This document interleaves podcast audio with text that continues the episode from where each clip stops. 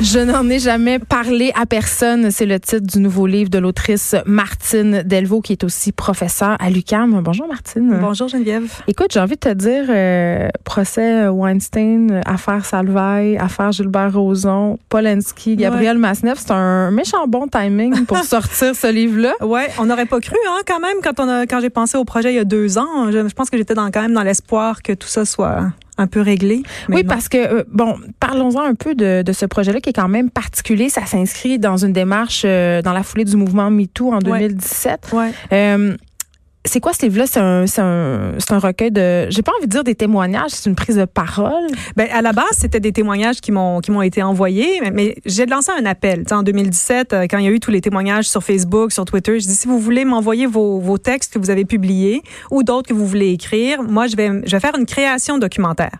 Donc, c'est vraiment une création documentaire. Par rapport à, à, des agressions vécues? Ben, moi aussi, c'était ça, hein. C'était des agressions vécues. Puis, moi, je, je voulais, re... bon, moi, j'ai reçu tout ce qui m'a été envoyé. Puis, ce qui m'a été envoyé, c'est une panoplie de, de violences à caractère sexuel, pour le dire comme beaucoup? ça. J'en ai eu une centaine, mais pour certaines femmes, il y en avait plus qu'une. Là. Il pouvait y avoir jusqu'à 10, euh, 15 exemples.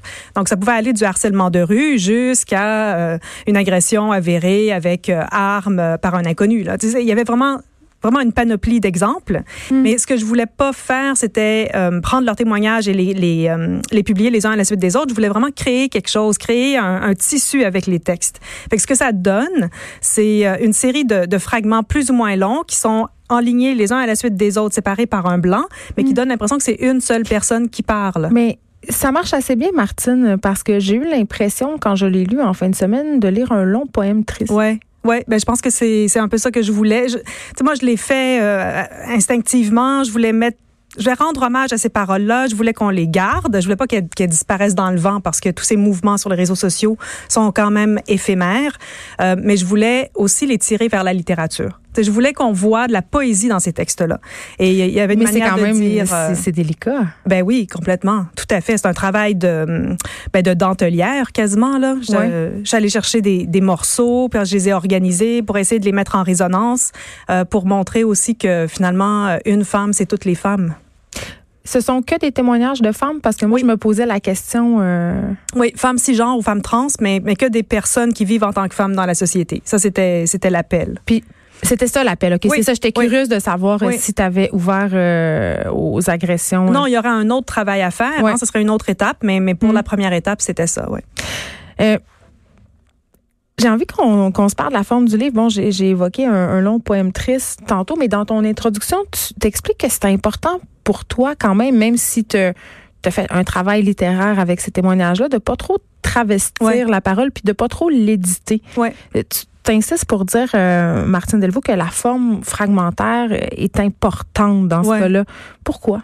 Ben parce que parce que le risque, quand on, on prend des, des, témoignages qui sont plus ou moins longs, bon, il y avait de tout, hein, ça pouvait aller de 5, 10 lignes jusqu'à plusieurs, plusieurs pages.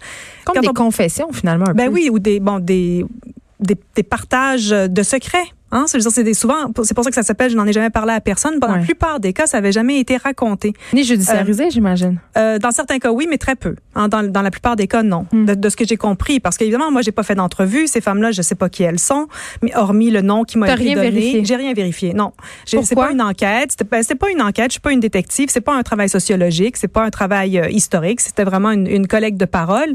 Et, euh, et évidemment, j'ai fait confiance à, au texte qui m'était envoyé. Mais alors, si on, si on prend le texte en tant que tel, le, le témoignage en tant que tel, ouais, ben on a tendance à vouloir le retravailler parce que ben parce que la littérature appelle un, un, travail poétique, tandis que si je travaille avec le fragment, si je vais chercher des extraits, ben je peux rester beaucoup plus proche de, de l'intention de départ, de, du choix des mots de départ. Et comment on fait pour rester dans, dans dans pas dans l'unicité, mais dans, dans cette espèce d'uniformité qui fait que ça se tient? Ben c'est dans le découpage. J'avais tout un, tout un système. C'est un job de montage ben, finalement. Oui, c'est ça, c'est du montage. C'est vraiment comme du, du, montage cinématographique, j'ai envie de dire. Mais j'avais ma pile de papier, puis euh, c'est un peu curieux de, de, dire ça pour des textes aussi sensibles, mais je l'ai travaillé comme une matière. Fait que j'avais mon, mon highlighter là, et puis j'avais du une couleur pour les premières phrases, les dernières phrases, les phrases qui concernaient l'âge, après ça les lieux. Oui. Euh, ça les... commence beaucoup le livre sur euh, les citations. C'est ça. Fait qu'il y a des, euh, je vous écris, je m'adresse à vous, j'accepte de participer, j'ai jamais dit. Et puis, ça, ça avance comme ça. Il y a tout un passage où c'est les citations des agresseurs, donc toutes les paroles qu'elles ont reçues.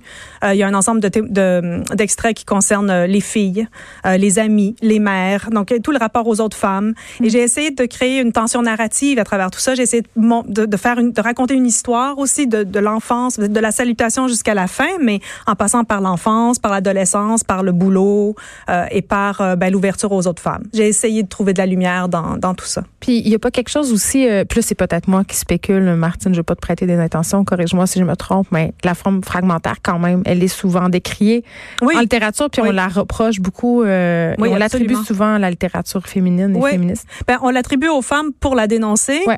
Euh, on, l'invalide aussi. Ouais, on l'admire quand elle, elle est dans, sous la plume de philosophe. Hein, quand c'est euh, Roland Barthes, quand c'est euh, Michel de Certeau, quand c'est Maurice Blanchot, ben là, tout d'un coup, c'est une très grande forme littéraire.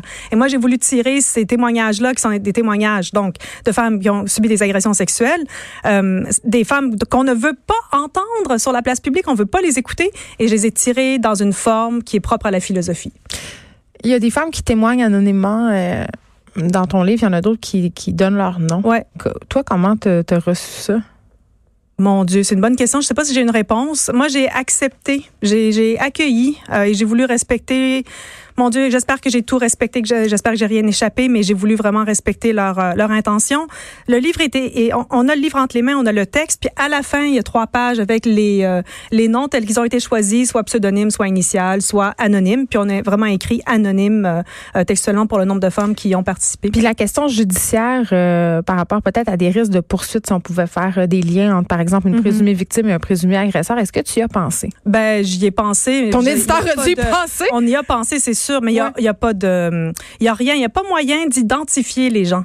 Euh, c'est vraiment. Vous avez fait attention. ben, on a fait attention, mais c'est aussi le sens du projet. C'est-à-dire que le projet veut montrer une foule de femmes, veut montrer comme dans le théâtre grec, un cœur de femmes. Hmm. Et ces femmes-là parlent d'une seule voix. Donc, le but du livre, c'est pas de pouvoir dénoncer un agresseur, c'est de penser aussi qu'il y a mille et un agresseurs derrière tout ça. Et mille types d'agressions, peut-être. Absolument. Parce que c'est une chose que, que je comprends mal, mais bon, peut-être qu'en même temps, je comprends un peu pourquoi on peut reprocher ça, si on veut, au mouvement MeToo, d'avoir mis plusieurs types d'agression, plusieurs niveaux de. Puis là, je mets beaucoup de guillemets quand je parle. Plusieurs niveaux de gravité. En guillemets. Puis tu l'évoquais un peu tantôt, ça va de. Euh, du harcèlement de rue. Ouais, du petit pognassage dans le métro. Encore là, je mets des guillemets à carrément un viol collectif, par exemple. Qu'on mette tout ça dans, dans, dans la même parole, justement, dans, dans le même fil conducteur. Euh, qu'est-ce que ça dit? Moi, je trouve que c'est important de le faire. Je pense vraiment que c'est important de le faire. Je pense pas que ça a pour effet de banaliser quoi que ce soit ou d'amalgamer. Ce que ça donne, c'est le, ça nous fait permettre de prendre le pouls d'un climat. Ça, c'est le climat dans lequel on vit. Et il y a un, il y a un continuum entre les violences. Euh, si on permet les petites violences de rue, ben, on permet aussi les plus grandes violences, malheureusement. Et là, ben, tous les cas que tu as mentionnés au début de l'émission vont dans ce sens-là. Ben parlons-en du climat parce que tes détracteurs te reprochent de mener une chasse aux sorcières, de détester les hommes. Ouais, mais c'est pas vrai ça. C'est pas vrai. Je m'attaque pas. D'ailleurs, je suis pas dans la haine ta des quête, hommes. Martine Delvaux, finalement? en fait, ma quête, c'est, je sais pas si c'est une quête, mais j'ai envie qu'on entende les femmes. Tu sais, faut, vraiment comme renverser la vapeur. J'ai pas, mm. c'est pas de la haine contre les hommes, c'est, c'est de l'amour pour les femmes. je veux qu'on aime les femmes. Pour les aimer, il faut arrêter de les violenter. Puis pour arrêter de, de, de, de les violenter, il faut voir à quel point on est violenté. Arrêter de balayer ça sous le tapis. C'est ça mon, euh, mon ma, mission, c'est ça, si tu veux. Est-ce que tu as l'impression quand même que qu'on est en tournant en ce moment euh, Puis là, je vais faire référence euh, peut-être au féminicide d'Océane Boyer. les médias qui traitaient ça beaucoup comme un fait divers. maintenant, on dirait, puis en tout cas, c'est une impression peut-être que j'ai parce que j'en fais partie de ces médias-là. Évidemment, j'ai un biais qu'on quand même donne plus d'importance ou qu'on a moins de difficulté à mettre justement le mot féminicide sur, sur ces Oui, je pense que le mot commence à être intégré, qu'il y a une, une moins grande tendance à, à euphémiser ces crimes-là, à, les nommer pour ce qu'ils sont. Arrêter de dire crime passionnel, ouais, crime drame conjugal, euh, drame. Ouais, tu sais, ça n'a pas de bon sens. Puis là, bon, en plus, dans, dans ce cas-là, c'est une petite fille. Je veux dire, on serait vraiment malvenu de, de, de parler dans ces termes-là. Mais oui, je pense que tranquillement, les médias, en tout cas, ont, ont, ont, effectué une prise de conscience, puis on envoie les, on envoie les résultats. Mais les changements sociaux sont très lents. Euh, ma grande peur après moi aussi, c'était qu'on allait faire marche arrière, qu'il y aurait un ressac, puis qu'on n'en parlerait plus. Ben non, on continue à en parler. Je sais pas si on avance vraiment à grands pas. Mais est-ce qu'il y a un effet où on en parle? Parce que euh, Martine, au début de l'émission, je parlais des, des Césars vendredi. Ouais. Roman Polanski qui a été récompensé Ouais. pour son film J'accuse pour y remporter le César de la meilleure réalisation devant une salle euh, qui était circonspecte. Ouais. Euh, après un appel du gouvernement français euh, qui a directement interpellé l'Académie en leur disant si vous donnez le prix à Roman Polanski, vous allez envoyer un bien drôle de message. Ouais. Et malgré tout ça, on est allé de Ils l'ont fait l'avant. quand même. Eh oui. Ben, c'est la mesure de ce qui est difficile à faire avancer. Je pense que c'est pour ça qu'il faut. euh, Mais toi, tu es une artiste, tu es une écrivaine, tu sais, puis moi aussi. Puis tantôt, j'essaie, puis on se la pose la question, je l'ai pas la réponse, mais est-ce que j'ai un autre? Est-ce qu'on peut dissocier? Moi, je, ouais. je communiquais mon malaise, par exemple, d'écouter Michael Jackson quand mes enfants sont dans l'auto. Ben je- oui, oui, oui. Mais puis en même temps, je me dis, j'aimais beaucoup Woody Allen. Là, on dirait que je suis plus capable d'avoir le même regard. Ouais. C'est c'est compliqué Mais cette c'est ça. question-là. Mais je pense que c'est une question de regard. Tu sais, c'est pas. euh, je pense qu'on n'enlève rien à l'artiste et à l'œuvre d'art qu'il a ou qu'elle a produit, mais Donc, est-ce qu'il moment faut où on a- récompenser? C'est ben moi, j'aurais pas récompensé. Parce que c'est un statement social de ne pas le faire. Absolument. Et euh, au moment où ça se passe là, et c'est pas juste ça, c'est qu'ils ont récompensé Polanski et ils ont boudé Oui. le film de Céline Sciamma. Alors Adèle Haenel qui venait justement de dénoncer Christophe Ruggia qui l'avait euh, À l'adolescence, été victime à l'adolescence. C'est comme des un, un jeu de miroir qui a pas de bon sens. Fait qu'elle se lève puis qu'elle parte, mon Dieu, thank God. Et peut-être que là, comme Despentes l'a écrit, euh, Virginie comme on est Despentes Virginie dans l'IB, comme on est en train de le voir, ben peut-être qu'à un moment donné, il faut accepter de, faut décider, il faut choisir de quitter la salle. Il faut plus participer à ces affaires-là. Parce que qui ne dit mot consent? Ben ça c'est c'est sûr que ne pas parler c'est c'est être complice. Ça c'est la grande affaire. Hein. Je pense que dans le cas de moi aussi, tout toute la tout le discours sur les, les violences sexuelles, peu importe les milieux dans lesquels euh, ça opère, si on se tait puis qu'on est témoin, on est complice. Puis il y a tout le temps cet argument qui revient sans arrêt, l'argument de l'époque, que ce soit dans le cas de Gabriel Masnev, que Ah ce soit oui. dans le cas de Roman Ben, Polanski. sais, on est en Même 2020 Gilbert puis ça continue. Oui, c'est ça. Ça s'est passé il y a très longtemps. Il y a très longtemps. Ben ça c'est pas une excuse, c'est pas une raison. Non, c'est vraiment pas une raison. Je pense que ces questions-là sont compliquées. On peut pas juste se rabattre sur la question du temps et de l'époque parce que si c'était le cas, il y en aurait plus d'agressions sexuelles. On serait déjà ailleurs, puis on l'est pas. Ça continue. Euh, les femmes qui, qui écrivent, qui m'ont envoyé leurs témoignages là, c'est des femmes de tous les âges, de ce que j'ai pu décoder. Euh, je pense qu'il faut pas penser que, que ces femmes-là, c'est toutes des femmes qui ont été agressées dans les années 70-80 là. Non, ça se passe là, là, en ce moment. Qu'est-ce que. C'est une grande question. Qu'est-ce que tu espères avec ce livre-là, Martine?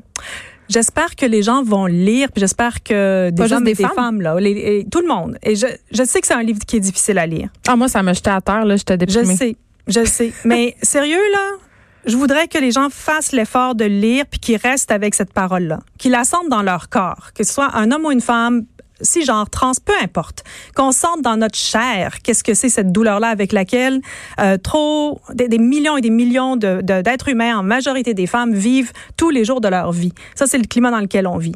Alors, quand on, on fait une lecture publique à la licorne euh, le, pour le 8 mars, La journée et, de la euh, femme. ouais. Et on peut penser, on va lire le livre au complet. Euh, cinq comédiennes euh, sous la, la direction de Marie-Ève Milo vont lire le livre au complet. On peut penser que c'est peut-être un peu long, mais moi je pense que c'est ça. Il faut rester dans la durée de cette parole-là. Il faut l'entendre jusqu'au bout. Il faut au moins lui accorder cette, euh, cette dignité-là. Mais je pense qu'à un moment donné aussi, on peut aussi euh, vivre le malaise que ça suscite. Je pense qu'il faut vivre ce malaise-là. Je pense qu'il faut arrêter de penser que, il faut arrêter de banaliser en n'écoutant pas cette parole-là. Je n'en ai jamais parlé à personne. C'est le titre du nouveau livre de Martine Delvaux. Ça sort le 4 mars. Merci Oui. beaucoup, Martine, d'avoir été Merci là. beaucoup à toi. Merci.